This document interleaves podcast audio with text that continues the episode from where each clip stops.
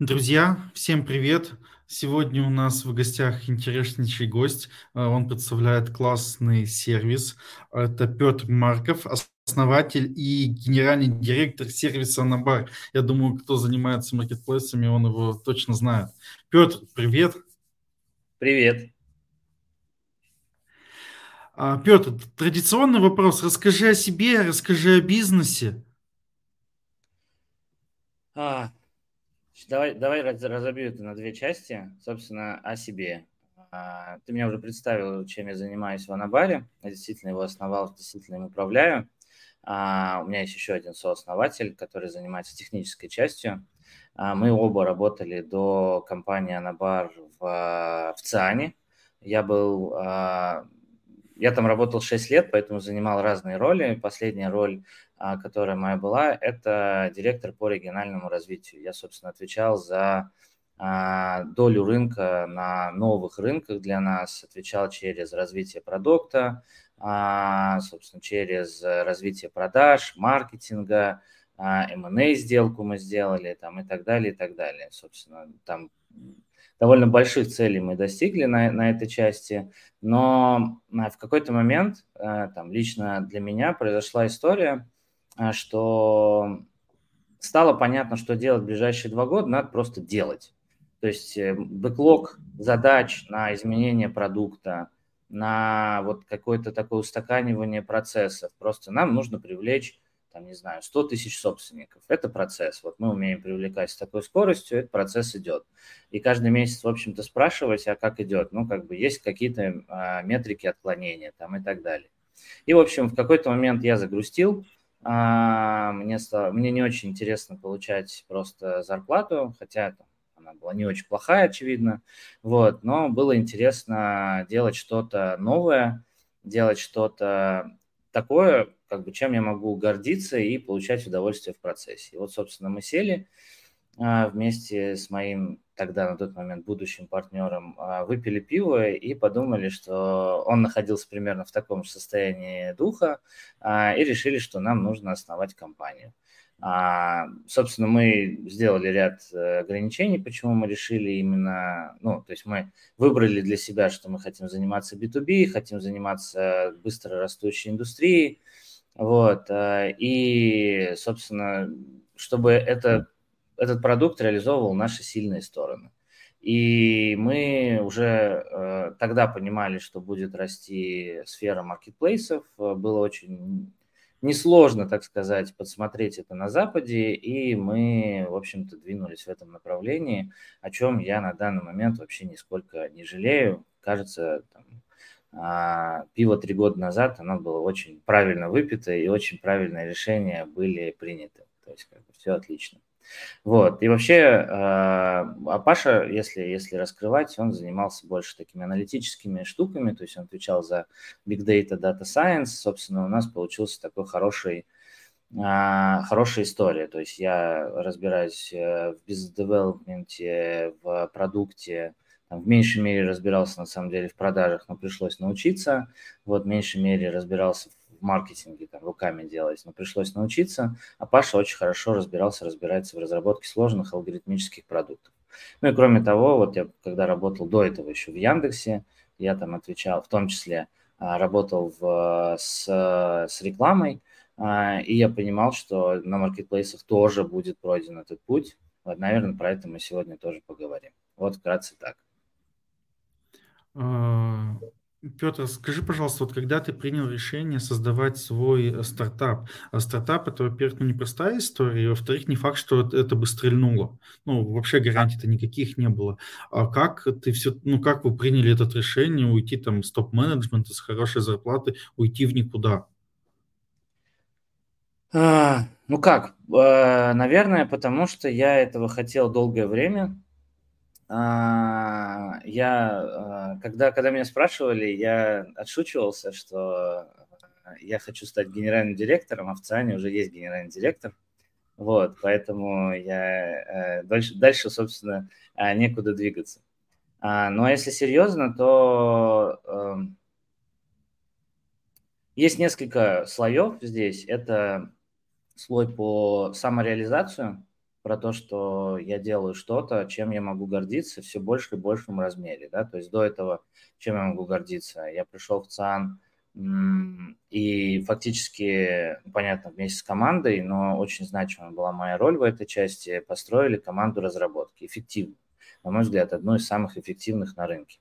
Вот. Это постфактум уже стало понятно, когда мы стали выступать на конфах там и так далее, и все сказали, вау, как круто. Вот. А, а, то есть вот есть какое-то такое достижение. Там много чего делали по развитию регионов, тоже, тоже там есть определенные достижения. И на каждом круге хочется чего-то больше, больше, больше, больше. Вот. А, потому что предыдущий уровень уже как бы достигнут. Это первая история про самоактуализацию. Вторая история, если мы говорим про какие-то меркантильные части этого, да, с одной стороны, уходить с зарплаты, ну и что там греха таить всяких опционов, вот, э, это довольно болезненно в моменте, а, но ведь ты уходишь э, с неким оптимизмом, то есть я вообще, в принципе, человек, который хоть что-то открывает свое, он такой а, скажем так, профессиональный оптимист. Вот, и я профессиональный оптимист, поэтому я ухожу с оптимизмом, а, и там, наверное, сейчас в меньшей мере мы именно эту стратегию реализуем, но есть венчурная модель, в рамках которой ты а, вкладываешь много усилий, у тебя довольно сильно растет капитализация бизнеса, и ты потом на выходе зарабатываешь. Да, шансы этого низкие, но как это есть есть э, такая пол, полушутка, полуправда, да, как сравнить э, а, доходность с разной вероятностью. Если у тебя есть 1000 рублей с вероятностью 1%, это мат ожидания 10 рублей. Или а, 10 рублей с вероятностью 100%. Типа, это очень похожие цифры. Вот э, при прочих равных я скорее выберу 1000 рублей с 1%. Вот так просто устроен мой риск аппетит по жизни. Вот, и поэтому я выбрал эту историю, тем более, что там на самом деле мат ожидания выше даже. Вот, и э, сейчас, наверное, вот конкретно в России, в российском бизнесе венчурная модель э, скорее не существует, надо это признать сейчас. Вот, э, мы к этому адаптировались. Это не, не, не в смысле, что прошло у нас как-то неосознанно. Мы поняли, что теперь это некая новая реальность, переприняли решение, можем о ней поговорить, но а, изначально я все-таки рассчитывал на нее и в какой-то мере продолжаю рассчитывать на нее, не в какой-то мере, а в большой мере, потому что мы все-таки изначально делали международный бизнес, вот, э, и мы точно будем делать э, бранчи в других э, странах. Сейчас мы сфокусированы на, на России. Петр, вот скажи, ты когда ну, была гипотеза создать такой сервис, а, ну конкуренция же большая, сейчас, мне кажется, ленивый не делает что-то вокруг маркетплейсов, там, МПСТАЦ, вот у нас э, это Денис был Добряков, AdHeads, да. ну то есть да. их же вообще куча, куда не посмотришь постоянно. Ну, как вы, э, во-первых, расскажи про Набар подробнее, потому что ну, сервис да, на самом деле крутой. И давай. расскажи, как, от, вот, как отстраиваетесь от конкурентов. Хорошо, смотри, что мы делаем. А, там очень-очень краткий экскурс. Я, наверное, поскольку, чтобы не было грустно и скучно только про Анабар, я, наверное, расскажу как бы целиком про рынок, и так будет просто интереснее. Вот, на рынке есть э, несколько, так сказать, направлений, в, в которых сервисы могут помогать. У нас э, есть практически все из них, поэтому сейчас я в каком-то смысле буду описывать Анабар, но и вместе с ним буду описывать весь рынок целиком. То есть э, есть э, набор инструментов, который исторически появился первым, это набор инструментов по конкурентному анализу. То есть сервисы довольно давно научились парсить Валберис там, худшей степени научились парсить озон а, и собирать информацию, в том числе о продажах каждого конкретного товара на каждый конкретный день. Ну а дальше мы все понимаем, что это вопрос техники, как собрать из этого срезы, а, где а, какие ниши а, самые емкие в продажах, а, в каких нишах а, лучшее соотношение количества товаров на, на количество продаж – а где лучшая динамика, где пусты, пустующие ниши в терминах предложения или в терминах спроса. У тебя же есть одновременно и покупки, это спрос, и предложение, это количество товаров. То есть ты можешь делать очень много крутых, э, крутых историй. Ну и плюс э, можно подсматривать у конкурентов, у успешных конкурентов а, с большими продажами, что именно они делают такого особенного, что у них все хорошо продается. Это второе направление мысли. То есть, грубо говоря, выбор ниши, выбор товара а, и подсмотреть за успешными конкурентами. Вот. А, это первое направление продукта, его на рынке называют конкурентный анализ там, или еще реже а, внешняя аналитика. Есть второй продукт. А, мы ничего не парсим, мы берем данные по API, их там передает непосредственно сам поставщик, вот, передает свой API-ключ, мы скачиваем эти данные и что-то с ними делаем. Что мы с ними делаем? Мы упаковываем их в более удобные отчеты, а, чем это сделано в инструменте, особенно если мы говорим про Валберис. Вот, потому что все-таки там еще есть большие точки роста, особенно там даже по сравнению с озоном в кабинете. Но а, что для нас там важнее, мы обогащаем их какими-то другими источниками данных. Например, мы можем их обогатить тем же конкурентным анализом, добавить туда а, всякие отдельные штуки, например, а, доступность товара в определенный день или час. Вот, и на основе этого, например, выстраивать более качественный автозаказ, чем это мог бы сделать сам а, селлер, если бы он скачал по API эти данные, дал бы разработчику ТЗ, и он бы это сделал. Вот, также мы можем и интегрируем, собственно, с 1С, с моим складом, чтобы получать актуальное состояние склада, чтобы получать себестоимость а, и считать более честно маржинальность. Вот, собственно, это второе направление мысли, то есть это а, набор отчетов и это набор а, набор инструментов. Так получилось, что первый продукт, он реализован сейчас, ну, по моим ощущениям, у 40 с лишним а, компаний, то есть как бы действительно конкуренция очень большая. Вот, второй продукт, он, на мой взгляд, в таком уровне, чтобы он мог конкурировать, и надо не забывать, что мы конкурируем не только друг с другом, мы конкурируем с личным кабинетом. А, поставщика, который по определению бесплатен. Он задает для нас некий уровень, ниже которого опускаться нельзя, и если разница слишком большая, то там даже тысячу рублей непонятно, за что платить. Вот если это отсечь, на мой взгляд, а, количество, а, количество компаний достойных, как бы оно уменьшается. Там, скажем, оно 30. Вот. Дальше идет следующий уровень, то есть э, по которому все двигаются, это продвижение. Вот, продвижение там состоит из инструментов SEO-оптимизации, вот, их уже опять еще уменьшило количество, потому что это более сложно для реализации продукт, ну, предположим, у 20. А, и есть инструменты рекламы. Там опять инструменты управления рекламой, поскольку ты в рынке, ты, ты знаком с этим, то есть есть большое количество бидеров, которых опять, грубо говоря, 40, как в прошлый раз, но они слабые все. И есть, э, скажем так, с десяток сильных, к которым, а, к которым относится и Анабар. Вот, и то есть это некая пирамида, которая надстраивается, надстраивается, настраивается.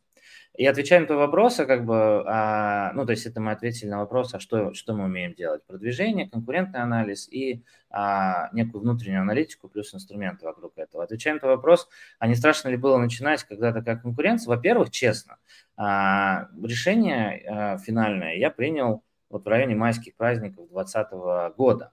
Вот, соответственно, на тот момент вообще по-другому картинка выглядела. То есть, если гуглить, а, то там как бы было и сложно гуглить чего-то. Вот, рекламу никто не давал, потому что спроса не было в Директе. В Директе не было запросов конкурентный анализ Валберис, потому что никто не знал, что такое существует. Более того, весь 2020 год никто не знал, и как бы скорее приходилось, вау, что такое бывает, когда ты продавал. А в 2021 это чуть-чуть переломилось, и люди уже узнали, что, что такое существует. Но даже в 2022 году я, когда выступал на конференциях с, этим, с, с этими презентациями, люди удивлялись, ого, и такое существует. А это прошло уже два года, на рынке существует такой, такой тип э, услуги, да, грубо говоря. А, поэтому а, честный ответ, я не знал про конкуренцию. А, честный ответ, я на нее, наверное, на нее, опять, я профессиональный оптимист, на нее сильно не закладывался. И потом есть история про бразильскую систему, типа, неважно, сколько забьют голов нам, мы забьем больше. Вот, и поэтому, как бы, волков боятся в лес не ходить, но конкуренция и конкуренция. Вот, чуть попозже, когда уже, как бы, я э, стал более зрелым предпринимателем в этом смысле. Я э, в, на Амазоне есть App Store, там раздел Seller Central, там можно увидеть приложения, которые а, верифицированы, что ли, а, самим, самим Амазоном. Это не все приложения, я точно знаю, еще есть сервисы, а, которые существуют для Амазона и которых там нет. То есть это только, грубо говоря, надводная часть айсберга. Так вот, если зайти туда и зайти в, в аналитику, и снять все галки, то там будет предложение 1105 сервисов. Вот где настоящая конкуренция, да, то есть как бы после этого я очень сильно успокоился.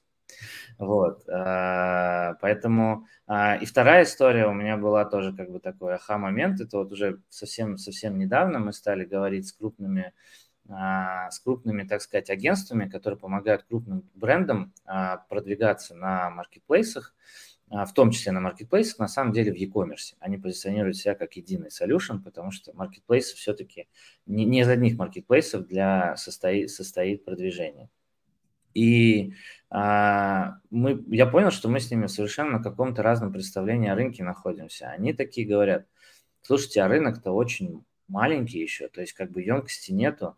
Типа для них критерий емкости это что если к нам придет какой-то бренд, там не, не будем называть имен, а, и скажет, хочу быстро продвинуться, даст 10 миллионов, и мы можем их быстро разместить в рекламе, например, внутренней а, маркетплейса, не превратив там в ад ставки, да, то есть чтобы, чтобы там полностью экономика не развалилась. Типа, там такая емкость нет? Я говорю, ну, наверное, еще нет. Он говорит, ну, значит, все впереди.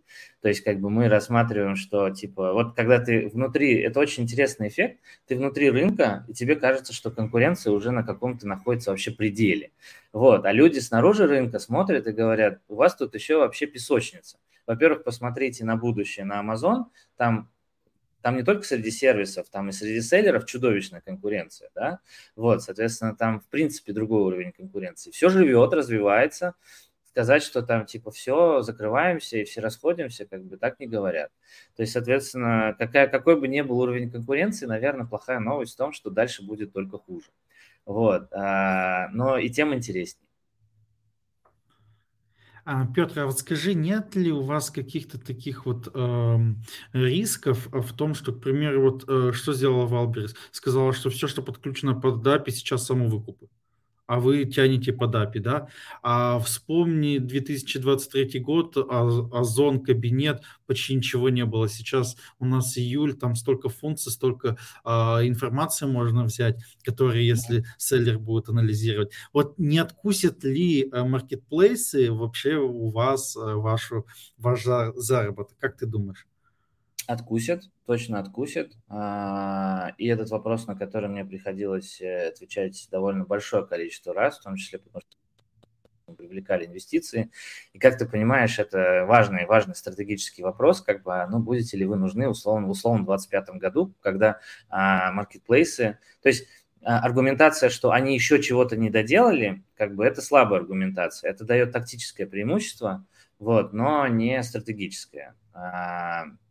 Если мы говорим про стратегическую историю, конечно, они будут откусывать, а, но я это себе визуализирую, как вот э, в мультиках иногда бежишь, и пол под тобой проваливается, но ты все равно перебегаешь и продолжаешь бежать. То есть сзади все разваливается, но ты, не останавливаясь, ты продолжаешь бежать, и у тебя все, собственно, продолжает бизнес двигаться и развиваться. В данном случае они просто будут откусывать более простые части, а, части рынка. И это как бы некоторый естественный эволюционный процесс. Если еще раз подняться на уровень выше, я считаю, что мы там как предприниматели, как компания, эта история, если мы строим какой-то бизнес, а, который такой более-менее честный дает ценность, да, то есть не построен на каких-то там откатах или еще чем-то, а, то это история про обмен ценностью. То есть мы селлерам даем какую-то ценность, а, и селлеры взамен дают нам деньги. Вот. Чем больше ценностей мы даем, чем большему количеству селлеров мы даем, тем больше у нас денег. Плюс мы это все регулярно, полностью реинвестируем в бизнес назад, соответственно, мы все более и более ценным делаем наш продукт. И это как бы э, круто. То есть, соответственно, я поэтому не боюсь того, что нас что-то заберут, ну, потому что это значит, что это потеряло, это потеряло на рынке какую-то какую ценность. Если мы ее не нашли, ну, значит, э, так, больное старое животное как бы в лесу все равно умирает. Здесь, здесь э, примерно такая же аналогия. То есть если компания не смогла пере, переизобрести себя, то она умрет. Поэтому, а, да, маркетплейсы будут, э, будут, делать, э, будут делать инструменты, но, например, они не смогут сделать единый сквозной инструмент, который управляет рекламой одного и того же товара у большинства селлеров это примерно так выглядит. А, например, на двух или трех площадках, если мы возьмем еще сюда Яндекс.Маркет одновременно. При этом на каждом, на каждом а, маркетплейсе у тебя разная цена, а, при, то есть, соответственно, разная маржинальность, можем разные деньги платить за рекламу. А, у тебя разные комиссии, тоже разная маржинальность, как следствие, разные стадии аукциона, где-то он перегретый, где-то недогретый. Более того, это меняется в течение там, недели, например.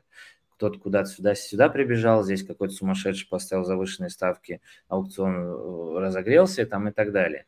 То есть инструмент, который будет сверху всем этим управлять, он востребован и будет востребован, на мой, э, на мой взгляд, и повторить его не сможет маркетплейс, потому что как только Озон сделает инструмент для управления селлерами на Wildberries, я думаю, что Wildberries максимально расстроится и наоборот. То есть расстроится в той, в той мере, что начнет этому а, противодействовать. Вот. То есть нам они не противодействуют.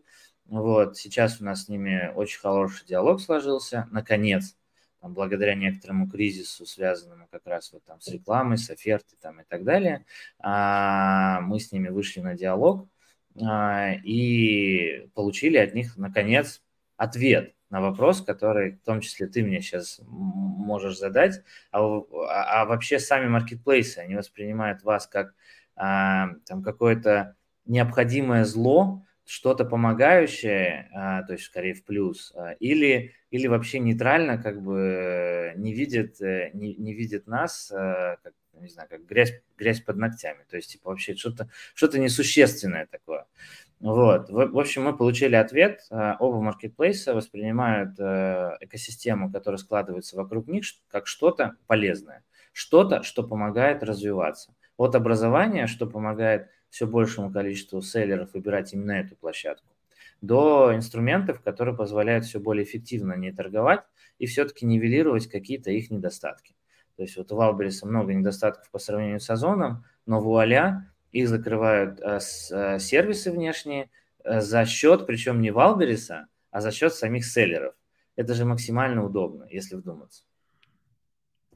А, супер, вот скажи, э, основных у нас там два маркетплейса, да, а смотрите на нишевые, например, там Leroy Merlin, какой-нибудь детский мир, а, там может быть как Казань Экспресс, но он не нишевый, там, вот э, развитие, как видишь дальше, куда пойдете? Я думаю, что пока нет, а, причем про пока я скорее даже 24 год пока не вижу, что мы туда пойдем. Почему? Потому что потенциал не исчерпан. А, на крупных маркетплейсах. Я думаю, что к тому времени э, подтянется Яндекс Маркет, соответственно, нужно будет уже про три, три маркетплейса скорее говорить. Вот. А, как я вижу эту историю, а, мы делаем довольно сложный софт, и Паша в том числе преподает на физтехе. У нас очень много CTO мой, мой кофаундер, а, у нас много там умных ребят, в том числе оттуда, и они хотят делать сложные продукты, их это вообще в принципе привлекает. Почему, например, идти в бар работать уже на уровне работы, там, а не там, условно Тиньков, а, в тот же ЦИАН или еще куда-то, потому что мы даем некоторые новые вызовы, и, собственно, мы для себя выбрали, что это и нам интереснее, и бизнесово это интересно, и так далее, делать сложные продукты. То есть мы, грубо говоря, будем копать не вширь, а вглубь. Потому что инструментов для, ну, направлений, куда можно сейчас приложить усилия и получить продукт, который будет востребован, и за который захотят платить, и который окупится, довольно много. Поэтому мы будем делать эти инструменты. Ну, например, простая, простая история. Мы уже выложили первую, первую часть CPC, э, то есть, ну, на, не секрет, что на Валберезе а, аукцион работает по схеме CPM, то есть мы платим за тысячу показов, некоторую ставку. А, но удобнее было бы, в общем-то, платить э, за какую-то более целевую функцию, как это, например, сделано на Озоне да, вот, там вызывает вопросы, как, как этим управлять, да, там, это, это отдельные вопросы, но, тем не менее, как бы с точки зрения удобства, ты понимаешь, что ты платишь только за сам заказ, а, и в этот момент тебе гораздо проще дать экономику. Вот. А, и это значит, что есть востребованная история у самих э, селлеров. Что мы можем сделать технически? Мы можем сказать, давайте вы не будете думать о показах, вы просто скажете нам целевую стоимость клика, и мы сами будем вам помогать э, искать эту стоимость клика а, релевантную а, по правильному семантическому ядру запросов, включая компании, пробуя, тестируя новые запросы, если тест прошел плохо, отключая их там и так далее, и так далее. Вот, соответственно, вот эта автоматизация, она, на мой взгляд, востребована, и она позволит, собственно, селлерам не все селлеры, прямо скажем, искушены в маркетинге, и очень хотелось бы им таких инструментов, которые очень простые. Типа я, я посчитал, что у меня конверсия карточки в среднем такая, стоимость клика я могу вот примерно такую обеспечить себе, давайте попробуем. И система сама все делает. То есть все больше и больше вещей прячется под капот. То есть если раньше нам нужно было, нашим, нашим дедушкам нужно было хорошо разбираться в том, как устроены эти «Жигули», потому что они все время ломались, надо было под капотом сидеть или снизу лежать. Вот, то теперь люди знают только типа педаль газа, тормоза и коробку передач, ну и старт engine, и все, и поехали. А, и это идеально. И вот к такому состоянию мы должны прийти и на этом рынке. А, Петр, скажи, вот э, понятно, что вы как основатель, у вас бэкграунды очень э, классные, вы растете за счет этого, но а, нужна команда, нужны люди. Где берете, как привлекаете, в чем секрет? Да нет какого-то секрета. Это точно так же, как э, ты, наверное, спросил бы меня, а в чем секрет, что вы привлекаете там клиентов, да, то есть э, тоже нам удается их привлекать. А, это в большинстве своем это, это каноническая история про воронки, то есть как бы больше касаний, э, больше в итоге наймов. А, но с людьми чуть-чуть сложнее, потому что на, э, с клиентами, в общем-то, вокруг воронок все строится. Воронками, наверное, хотел сказать, заканчиваются, но не заканчиваются. У нас там очень большая история про удержание, про, про помощь клиентам, чтобы когда они работали, даже то, за что они не платили, мы им помогаем чтобы их удовлетворенность росла. То есть MPS – это вообще очень значимая метрика у нас, то есть удовлетворенность клиентов. Но это, мы сейчас про это не будем, а, а, то есть просто чтобы не упрощать, да, но в, у, у сотрудников есть еще история, с кем мы работаем, зачем мы работаем, а, что мы делаем а, и так далее. То есть, соответственно, это начиная от культуры компании, заканчивая теми задачами, которые человек на этой работе будет выполнять. Ну вот, собственно, что, что касается культуры, то мы собираем таких людей, а, то есть у нас там даже на сайте есть ценности опубликованы, то есть там пять ценностей, и эти ценности не в смысле, что мы сели и такие, ну, где-то в интернете написано, что должна быть миссия и ценность. Вот, кстати, миссии у нас еще нету, потому что мы, как фаундеры, через себя ее не пропустили, она должна родиться. То есть она у нас есть в полу, а, таком полуфабрикате в голове, но миссия становится миссией, когда каждый сотрудник может ее воспроизвести. Вот, только после этого можно вешать ее на сайт. Сейчас она не в таком состоянии. А вот про ценности все более четко. То есть мы прям, а, у нас есть квалифицирующие вопросы, которые проверяют. Там, например, одна из ценностей – это честность. Ну а смысл а, нанимать людей, а, за которыми потом придется перепроверять. Мы делаем очень много гипотез, все время тестируем в продукте, в продажах, в удержании. Мы проверяем, что вот и мы проверяем, что если сделать так, то работает, если сделать так, то не работает. И мы не наказываем, если не работает. Вот, то есть если человек сделал какую-то работу большую, она не привела ни к чему, а это потратил он там неделю, скажем, на это. А, ну, я бы хотел доверять ему, что он сделал все возможное, чтобы сделать, а не имитировал деятельность неделю, зная, что его в итоге же все равно не накажут. Вот, вот эти ценности поэтому важны. И а, прикол в том, что если у тебя все люди соответствуют этим ценностям внутри, то и следующим, кто подключается, кто соответствует, они внезапно попадают как рыба в воде. То есть им просто, они не понимают почему, но им комфортно.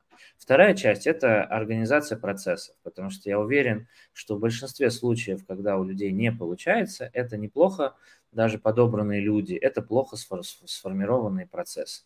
Вот. У нас тоже есть очень много мест, где а, нужно еще эти процессы улучшать, развивать там и так далее. Но мы этим непрерывно занимаемся, люди это видят.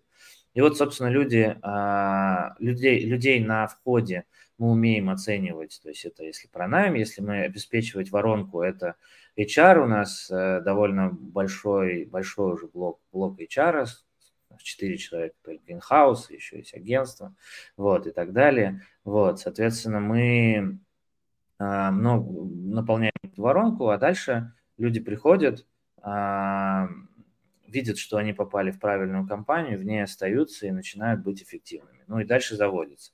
А еще интересно, что люди приводят других людей. То есть у нас э, э, компания небольшая, ну, относительно тех масштабов Яндекса, Циана, где я привык работать. Вот, э, нас чуть больше ста человек сейчас э, в компании работает.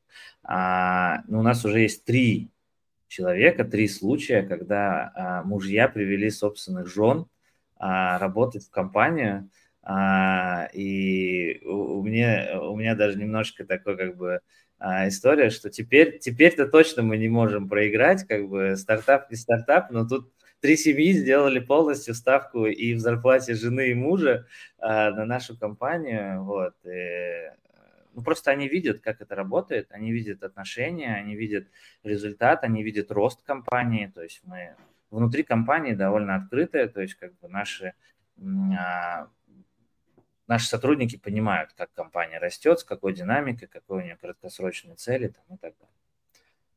Вот, наверное, так. Петр, вот ты затронул э, цели краткосрочные. Да, сотрудникам, конечно, важно знать, куда растет компания. Э, как вы строите стратегию, насколько она у тебя лет? Ну и понятно, что есть риски, которые там мы не совсем можем последние там пару лет их подсветило риски многие, которые мы не можем их учитывать. Вот как строите стратегию, на сколько лет, как часто ее меняете? В моей концепции мира а, у нас стратегии полноценной, в полноценном ее понимании стратегии как, как на годы ее просто нет. Вот. А, почему? Потому что тот продукт, который у нас сейчас использует заметная часть э, селлеров, он не существовал 8 месяцев назад. Вот, соответственно, как бы, то есть а, получается, что если бы мы, ну, понятно, что это благодаря стратегии, благодаря тому, что я а, и команда управляющая понимали, что надо делать э, ставку на продвижение, что тут должна возникнуть специализация у сервисов, что каждый должен топить в свою часть, э, да, вот тот же, тот же Добряков, про которого ты упоминал, там понятно, что они топят, что они делают операционную систему управления бизнесом на маркетплейсе, понятно, что она в результате очень сильно заточена у них под одежду, но это очень большой сегмент, она действительно объективно дает ценность, она, скорее всего, не устареет через месяц, два и через год, вот, наоборот, будет усложняться, усложняться, усложняться, это отражается в их позиционировании, а, и то есть в некотором пути, куда они движутся. Там, а, у Импостата там история, что по-прежнему они а, делают упор на, а, на конкурентный анализ очень сильно, как на свой флагманский продукт, развивают его, они делают большой упор на SEO, потому что исторически а, Чарабаев, он сам как бы SEOшник создал SEO, SEO-инструмент, потом продал его и потом начал заниматься этим. Вот, соответственно, а, это те, те вещи, которые, которые им близки. То есть есть, получается, у фаундеров некое представление о направлении, куда надо идти. Но если мы говорим о стратегии, как о сформулированном документе, в котором написано, как мы туда идем, да, то есть не vision, а, а, а именно стратегия, то у нас а, эта история на данный момент как бы фактически отсутствует.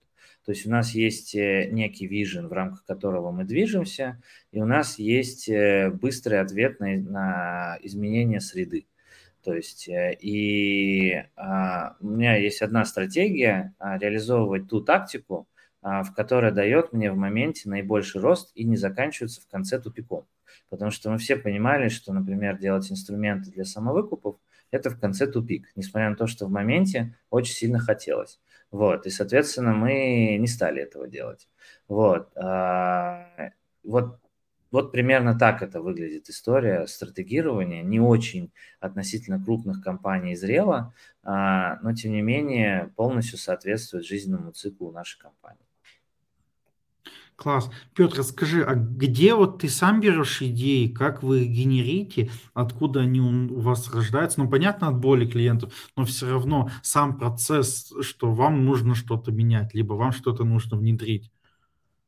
Идеи ты имеешь в виду на уровне фич или идеи на уровне каких-то прям направлений бизнеса? Вообще идеи направления бизнеса, направление там работы с командой, может быть, открытие новых офисов. Ну вот, вот, вот где генеришь их? Хорошо. А, есть vision, и этому вижену подчинены э, все остальные все остальные направления, которые у нас есть. Вот и вот этот э, vision, э, ну, он регулярно улучшается, так сказать, разрешение его увеличивается по мере поступающей в него информации. Всегда недостаточно, но каждый раз через полгода лучше, чем пред, предыдущие точки. Вот, понятно, что ты получил новую информацию. И вот э, в рамках этого вижена мы понимаем, вот есть, э, я делю компанию наверное, на несколько кусков да, для себя. То есть есть у меня acquisition, то есть это а, маркетинг плюс продажи, которые привлекают новых клиентов. А, и там главная история про а, стоимость лида, операционную эффективность, про то, какой мы даем офер ключевой, а, там и так далее. И мы все время вот по этим там нескольким, а, которые можно на пальцах одной руки пересчитать направлениям, все время улучшаем. Какой мы в этом месяце даем офер? А какая у нас э, конверсия в продажу из э, встречи, из презентации? А, почему она такая? Почему она выросла? Почему она упала? Я такой странный руководитель, который задает вопрос не только, почему она упала, но еще и объяснитесь, почему она у вас выросла потому что мне очень важна, там вот есть тоже среди пяти ценностей осознанность, потому что если мы понимаем, почему у нас выросла, то это не потому, что у нас волна пришла, а потом она ушла, потом вы точно так же не можете объяснить, почему она упала. Ну, просто потому что тогда нам повезло, а сейчас нам перестало вести. Вот. Мне очень важно, чтобы люди пропускали это через осознанность. И вот, собственно, это такая мелкая, кропотливая работа над тем, а, что мы формулируем гипотезы и дальше двигаемся. Вторая часть – это, собственно, удержание, ретеншн – и там тоже мелкая, кропотливая работа. То есть мы видим метрику, и мы все время сидим и думаем, а что главная, главная точка разрыва, что нам мешает, чтобы эта метрика была 100%? Что нам мешает, чтобы конверсия в продажу была 100%? Ну, кроме того, что э, мне может возразить, что она не бывает 100%, но ну и что, что она не бывает 100%? Но стремиться к этому, к этому числу нужно. Если мы говорим про продукты, про его развитие, то нам очень много дают клиенты, огромный, огромный объем информации. То есть мы на самом деле уже в 2021 году вообще перестали придумывать фичи, а сейчас у нас, если просто просуммировать весь бэклог, который нас попросили клиенты текущие, платящие, вот, то есть это явно больше года а, просто разработки непрерывно, если новые фичи не будут добавляться. То есть э, у нас самая главная сложность получается в приоритизации направлений. То есть и вот это, это то, чем мы постоянно жонглируем. Получается, что на верхнем уровне, если свернуть весь вопрос. На верхнем уровне мы действуем от вижена, то есть, типа, если реализует вижен, что мы движемся в продвижение и выбираем себе как компания такую специализацию, что мы про продвижение, и мы лучший инструмент для продвижения. Вот, а, то есть, соответственно, в какой-то момент действительно, и жалко да, но действительно это произойдет, что мы перестанем быть лучшим инструментом для операционной эффективности, а им станет там AdHeads. Но мы продолжаем быть лучшим инструментом для продвижения и для себя вот эту часть выбрали. То есть каждый по мере увеличения, грубо говоря, этого объема, то есть каждой, каждой компании нужно будет принять решение, а на каком стуле она сидит. Это все увеличивается, увеличивается. Вот мы для себя выбрали. Ну а дальше внутри мы себя спрашиваем, вот функциональность, ее попросили. Это может быть очень крупная функциональность из разряда а, сделайте CPC, да, вот, а, или очень такая мелкая, точная функциональность, это, например, там, вот как раз мы а, а, доделываем, доделываем штуку, чтобы выключать э, рекламу в момент, когда в органике все хорошо, и включать ее назад, и все это, чтобы работало на автоматике, да, прозрачно. Мелкая фича, а, ценная фича, а, много раз просили, соответственно, мы ее оцениваем как эффективность по сравнению с другими и дальше двигаемся. Если ты говоришь еще про более высокий уровень, а, например, а не пора ли, например, мне как фаундеру сменить фокус и уехать в, на, на другой рынок, вот. А, это действительно сложный вопрос. Его мы в диалоге с, э, с инвесторами все время делаем, принимаем эти решения. А, и, ну, естественно, что наша роль в этом лидирующая, а их скорее корректирующая, чтобы мы уж совсем в странные направления не ушли. Вот. Отвечать на эти вопросы можно через динамику бизнеса. Вот мы для себя отвечаем так. Пока мы растем с такой бешеной скоростью в России в терминах выручки и в терминах а, количества клиентов активных, нужно оставаться здесь. То есть прикладывать усилия нужно в ту точку, где выхлоп от приложенной единицы силы максимален. В данный момент времени это Россия. Произойдет ли когда-нибудь так, что мы в своем росте, а мы растем быстрее, чем растет рынок, ударимся о какой-то потолок, ну, естественно, не в 100%, понятное дело, ну, а какой-то потолок, после которого перераспределять доли будет уже гораздо сложнее. Ударимся. Вот, в этот момент, наверное, я скажу себе, что, ну, вот у меня есть команда, которая этим всем управляет, а, и я там могу переключиться фаундер на другой рынок, а, а команда все это вытащит и будет продолжать в том же духе, и никак, никакого ослабления не возникнет. Вот примерно так принимаются эти решения.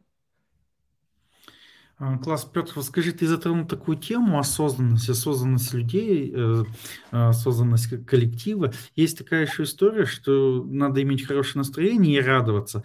Вот скажи мне, ты умеешь радоваться тому, что ты, э, вот что имеешь сейчас? Потому что стартап у вас рос, понятно, бешеный, но э, что прости, надо что-то оценить на здесь сейчас. Вот ты научился радоваться тому, что имеешь сейчас? Короткий ответ – я учусь.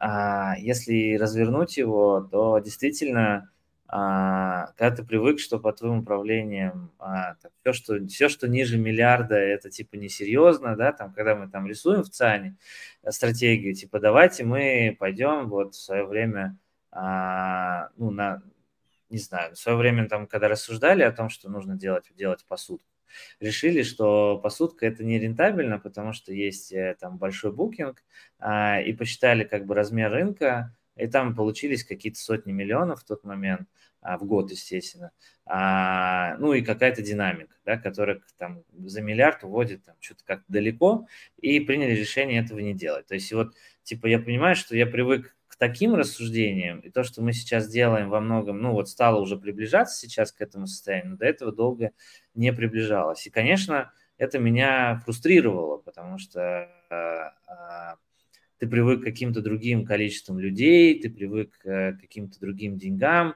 э, но сейчас э, ты очень правильно отметил, что надо уметь это делать, и я учусь, активно, потому что иначе у тебя просто кончается энергия в какой-то момент, у тебя ощущение, что ты все время в каком-то в каком-то болоте. Да, это быстрорастущее болото, но все равно очень маленький размер его. То есть даже нет, болото это неправильно, болото всегда ассоциируется с застоем. Застоя тут точно вообще нету, здесь очень мощная динамика, а скорее как бы, что ты на каком-то очень мелководье и все никак до глубины не доберешься.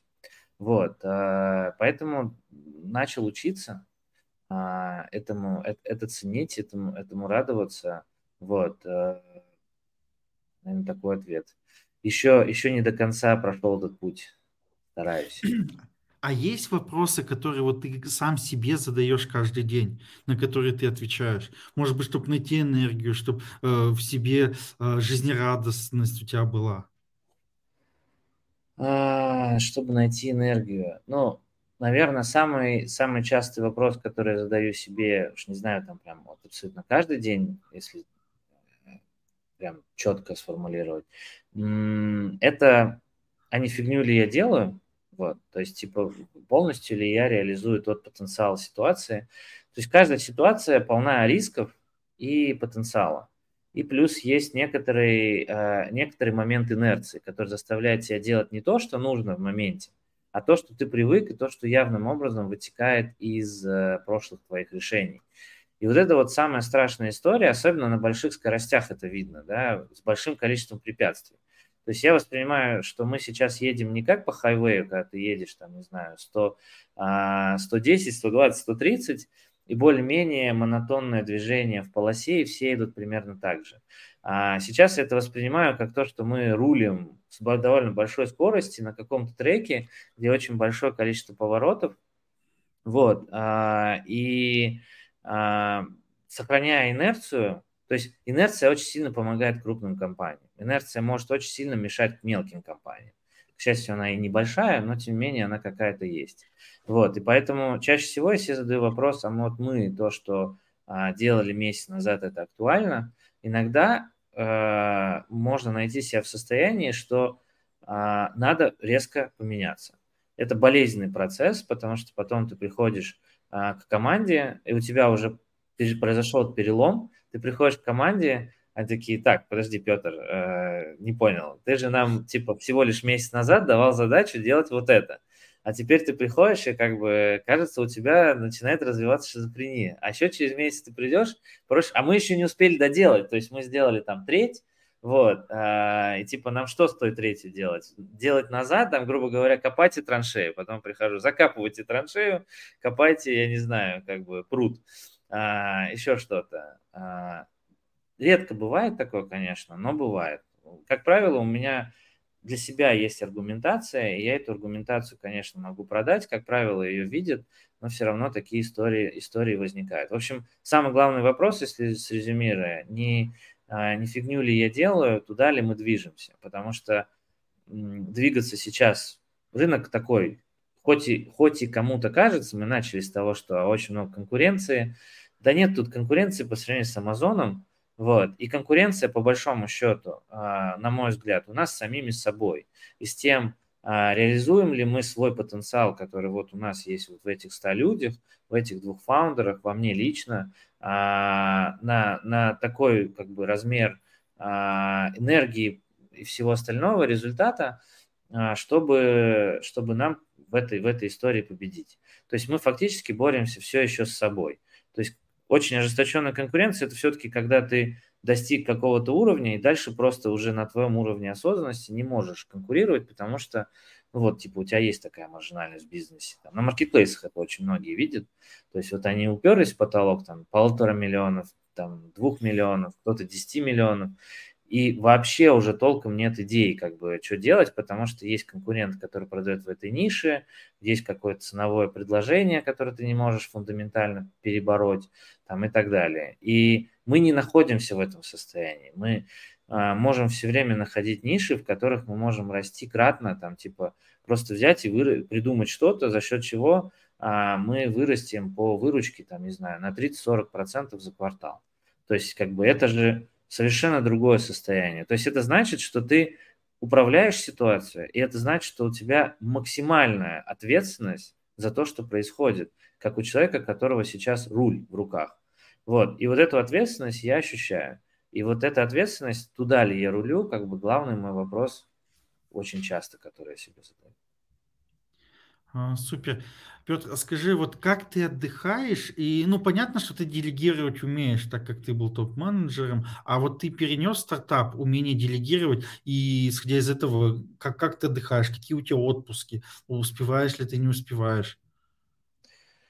Ох, это хороший вопрос и больная тема, честно скажу, а, с, с отдыхом. Вот сейчас мы пишем, пишем воскресенье, вот, а, во многом потому, что как бы в будни, скорее всего, это было бы нереально сделать. Вот. А, но это тоже, на самом деле, хоть приятная часть работы, но все равно как бы можно оценивать как работу. Вот. То есть в этом смысле как бы я еще не нахожусь на том уровне дзена, на котором ты умеешь работать 5 дней в неделю, остальное время уделять самовосстановлению, саморазвитию, там, семье там, и так далее. Вот. А, и это, и это проблема. А, делегировать я умею в том смысле, что что есть понятные куски бизнеса, в которых понятно, как делать, а, и что делать. А есть куски, где непонятно ни как делать, ни что делать, а есть куски, где понятно, что делать, но непонятно, как делать. Вот там, где непонятно хоть что-то из либо что, либо как, я все-таки присутствую. И таких кусков у нас все еще очень много. А, и как следствие, а, все-таки как бы я работаю довольно много в количестве часов в неделю. То есть чуть больше, чем 40 часов в неделю, которые, которые считаются некоторые стандартной эталонной нормой. А, плюс надо понимать, что найм, найм а, во многом, а, конечно, найм некоторых линейных людей, как бы я некоторым образом делегирую, вот, но найм какого-то руководящего состава или, скажем так, ну, middle management у нас нету в каноническом определении, но, грубо говоря, некий второй слой финала я тоже делаю, вот, соответственно, это часть, которую я бы не хотел делегировать, а мы по людям выросли в полтора раза с начала года, да, соответственно, как бы у нас было 60 а на начало года, чуть меньше 60, и сейчас у нас чуть больше 100, соответственно, ну вот полтора раза мы выросли. А, полтора, даже два, то есть там ближе к двум, почему полтора. Уже, видишь, даже считаю, считаю плохо. Вот, а, соответственно, работаю довольно много, где черпаю энергию, э, все-таки стараюсь в какой-то момент срабатывают некоторые предохранители, которые не позволяют мне там выгорать или в момент, ну, выгорание долгосрочная история, а как-то совсем сильно уставать. Вот. А, где-то, к сожалению, я отвечаю не так быстро. То есть, типа, если какие-то сообщения ко мне приходят в тот слот, где я, там, например, сейчас, если я с тобой общаюсь, я, естественным образом все, все уведомления замьютил. Очень часто я общаюсь, какие-то долгие, долгие разговоры, тоже до меня не всегда можно супер оперативно достучаться. Где-то это даже элемент осознанности, то есть осознанности в том смысле, что это делал специально, а, чтобы люди понимали, что а, у Петра получить как-то консультацию – это долгий процесс, соответственно, как бы нужно принимать решение оперативно здесь сейчас – вот, соответственно, как бы на меня все меньше и меньше падает вопросов, которые являются сложными а, для людей, но все-таки им приходится, приходится самим от, а, отвечать на эти вопросы.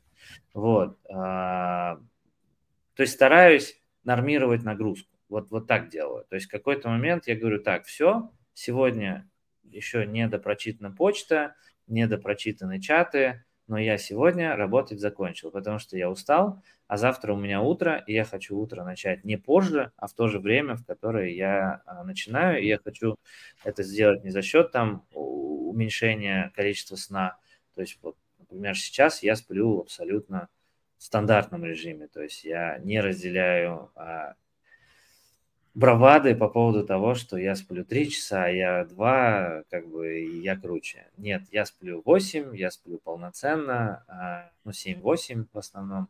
Вот, то есть я сплю столько, сколько мне нужно. А, и это дает мне энергию двигаться дальше. Вещей, там какой-то более полноценный спорт еще пока там как-то ушел, у меня там был коронавирус, э, и, и еще все еще полноценно не пришел назад, но как бы над этим я тоже работаю. Соответственно, вот надо все больше и больше разграничивать, а там, кстати, это сложная дилемма, тебя заставляет выбирать. У тебя же, очевидно, задач больше, чем на это время, всегда. Вот, и ты начинаешь что-то...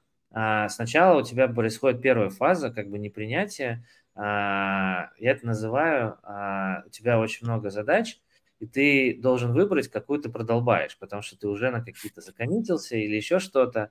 То есть первая фаза осознанности – это когда ты осознанно начинаешь продалбывать. Это плохо, но тем не менее ты все-таки делаешь это не потому, что задача первая вошла, поэтому она первая будет выполнена. Ты понимаешь, что вот эта задача более важная, а эта первая вошла, но сорян, как бы на нее времени нет.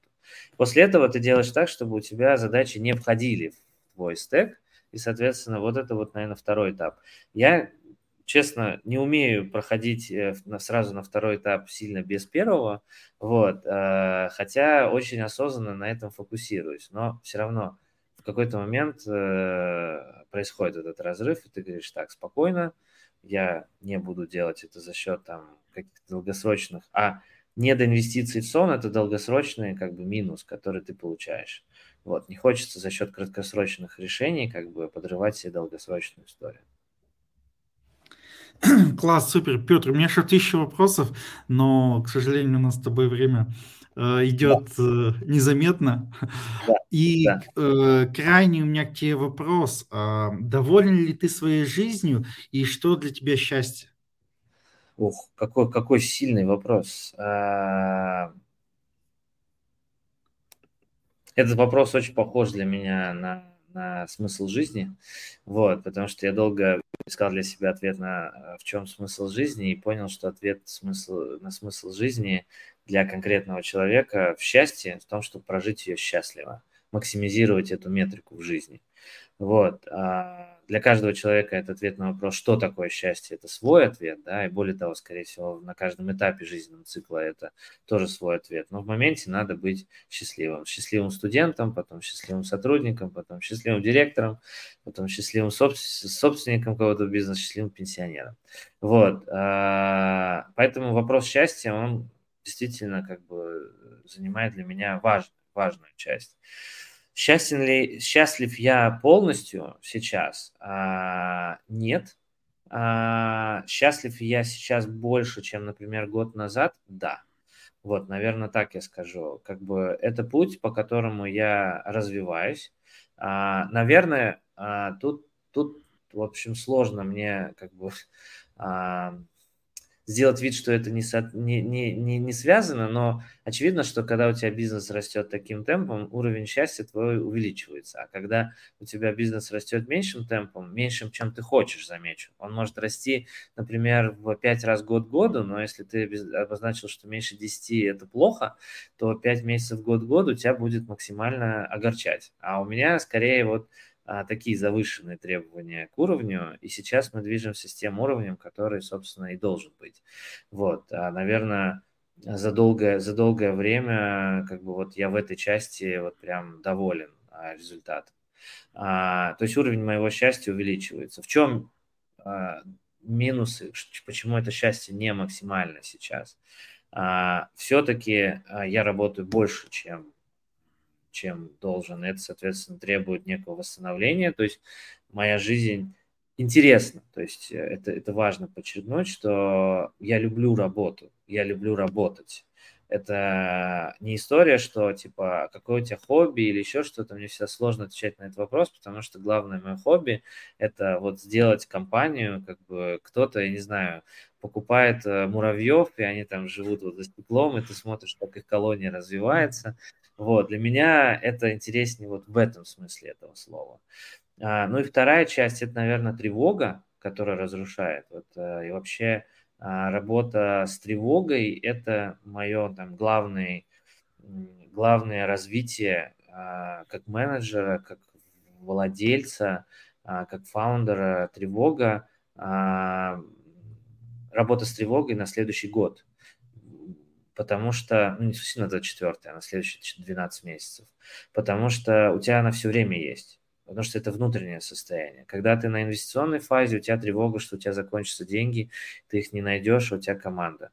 Когда ты на прошел инвестиционную фазу, ты живешь на самообеспечении, у тебя тревога, что а, у тебя упадет выручка. Она упадет, потому что ты не доподумал, конкурент что-то сделал лучше, marketplace ввел какие-то правила, в результате чего, или новую фичу, в результате чего ты стал неактуален, а у тебя наняты люди, а, и у меня вот максимальная к ним – ощущение того, что я а, не то чтобы обязан, но есть какая-то история, что я отношение может быть какой-то есть в психологии такая история, а, ребенок взрослый, взрослый, взрослый. Вот история, что я все-таки должен их защищать, и что если я их нанял, я не могу так как бы потом сказать сорян, а, хотя, наверное, зрелое это должен, но все еще я не перерос это состояние. Я все-таки защищаю свою команду, я люблю свою команду. И вот, соответственно, вот это состояние тревоги, находить повод для тревоги можно в любой ситуации, даже если у тебя все идет идеально. Потому что твоя тревога тогда в том, что идеально закончится. Все, то есть как бы и точка. Поэтому тревога – это внутреннее состояние, у меня ее много – она жрет э, довольно большой объем энергии, и вот э, с этим надо справляться. Я учусь. Чем, чему всем советую. Я знаю, что тревога, в принципе, сейчас у общества повышенная, то есть мы это по соцопросам видим. У каждого своя повод, повод тревожиться по поводу здоровья близких, по поводу работы, по поводу увольнения, по поводу ситуации, которые вокруг нас, по поводу еще чего-то. Но всем надо учиться работать с тревогой. Супер. А, спасибо за честные ответы. А, мне очень понравилось интервью. А, обязательно разместим ссылки под видео. Я сам пользуюсь сонобаром, поэтому чем пользуюсь, в чем уверен, рекомендую. Хотя я редко это говорю, но... Спасибо большое. Спасибо. классный. Это, и это, это важно, что Алексей нам мне сказал об этом прямо перед эфиром непосредственно. Говорит, а мы пользуемся анабаром. Я такой, о, а я даже не знал, что вы занимаетесь e-commerce так глубоко, и мы так глубже познакомились вот сейчас до эфира. А, это было очень приятно услышать. На самом деле, слышу все чаще и чаще, и это одно из того, что дает мне энергию. Спасибо большое за эфир и, и, и возможность, собственно, об этом поговорить. Все, друзья, всем пока. Петр, спасибо. До новых встреч. Пока, пока.